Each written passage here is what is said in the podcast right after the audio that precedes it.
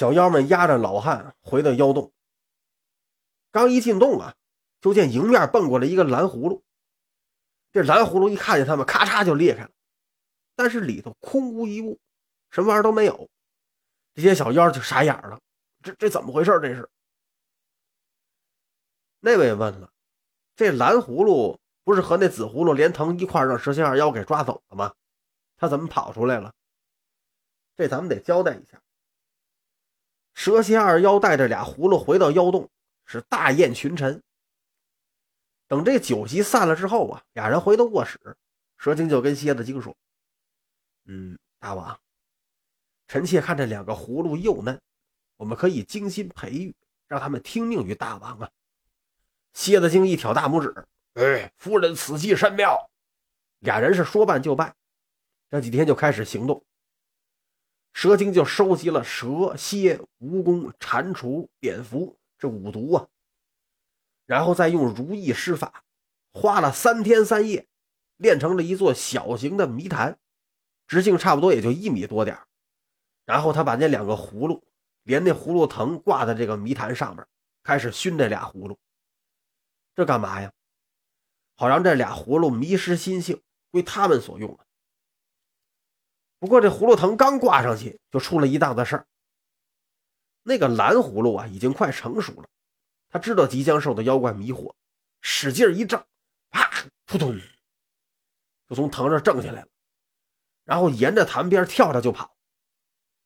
俩妖王大吃一惊啊，蝎子精赶紧就扑过去，儿子哪跑？结果这蓝葫芦跑得快，他扑了个空，啪叽就趴地上。那蓝葫芦是踪迹不见。蝎子精一看见蓝葫芦跑了，他气的是嗷嗷直叫。可是旁边那蛇精啊，倒没在意，也没去追去。蝎子精一看他这反应啊，就问他：“哎，夫人呐，这蓝葫芦跑了，你怎么一点都不着急呀？”蛇精就说：“哎，大王啊，此乃天数，大王与臣妾大功必成啊。”他就把之前他做那梦啊，告诉蝎子精了。蝎子精听完了也不着急了。哦，这原来这蓝葫芦跑了，是应了梦中之事啊。俩人又回到这谜坛边上，这上面还挂着一紫葫芦呢。可这紫葫芦还太小啊，不能跟那蓝葫芦一样挣断葫芦藤逃走，就得在这挂着。这蛇精和蝎子精啊，一连好几天在这熏陶这紫葫芦，跟他说话，就好像啊，这紫葫芦真是他们的孩子似的。随着这时间一天一天的过去啊，这紫葫芦慢慢就被熏成了黑葫芦，迷了心窍。以前的事他全忘了，就把这蛇蝎二妖给当成父母了。那蓝葫芦呢，从这跑出去，一路往外，到洞门口，正好撞见妖精们押着老汉进来。那些小妖一看呢，赶紧扑上来要抓他。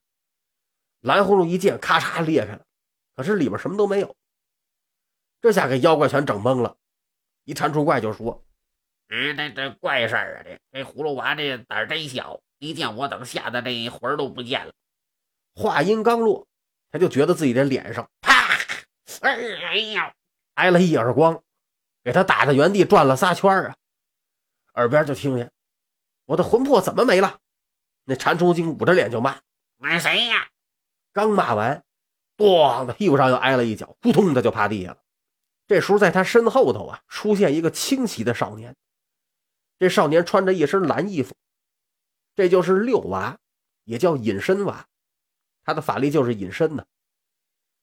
他这一折腾啊，早就惊动了左右将军。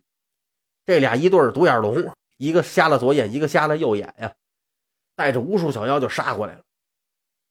六娃一看呢，据说妖精太多了，想救爷爷现在是办不到啊。他也不恋战，赶紧隐身跑了。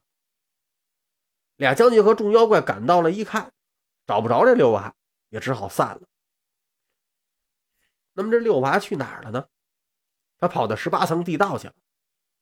他听妖怪说呀，他那几个兄长都关在十八层地道呢。他就想先探听一下兄长们的下落，想先把他们给救出来，跟他们一块儿去救爷爷和七弟。那十八层地道啊，就跟地狱一样，那里边是邪气弥漫，蛇鼠乱窜，更是有重重机关。稍微不注意，顷刻间就得丧命啊！不过葫芦兄弟也不是凡人，有正气护体。六娃对这些倒不在乎，他找了好长时间都没找到这哥五个，他有点灰心丧气呀。而走着走着往前一看，发现前面有一张巨大的蜘蛛网。龙眼神仔细一看呢，那上面还捆着一人，那人正昏睡不醒。六娃赶紧跑过去一看，这人非是旁人，正是他大哥大娃。他往左右看了看，没有发现其他人的踪迹。一琢磨呀，啊，这哥五个都在这，但是没在一块儿啊。他就赶紧来到大娃近前。大哥，大哥！大娃正在那昏睡呢，听见有人叫他，他睁眼一看，认出是六弟，他非常高兴。哎，六弟，你这从哪儿来呀？哎，为兄救爷爷不成啊，反倒让各位兄弟救我，愧煞人也呀！我听小妖说，我兄弟已有五人落于妖魔之手，六弟你务必小心。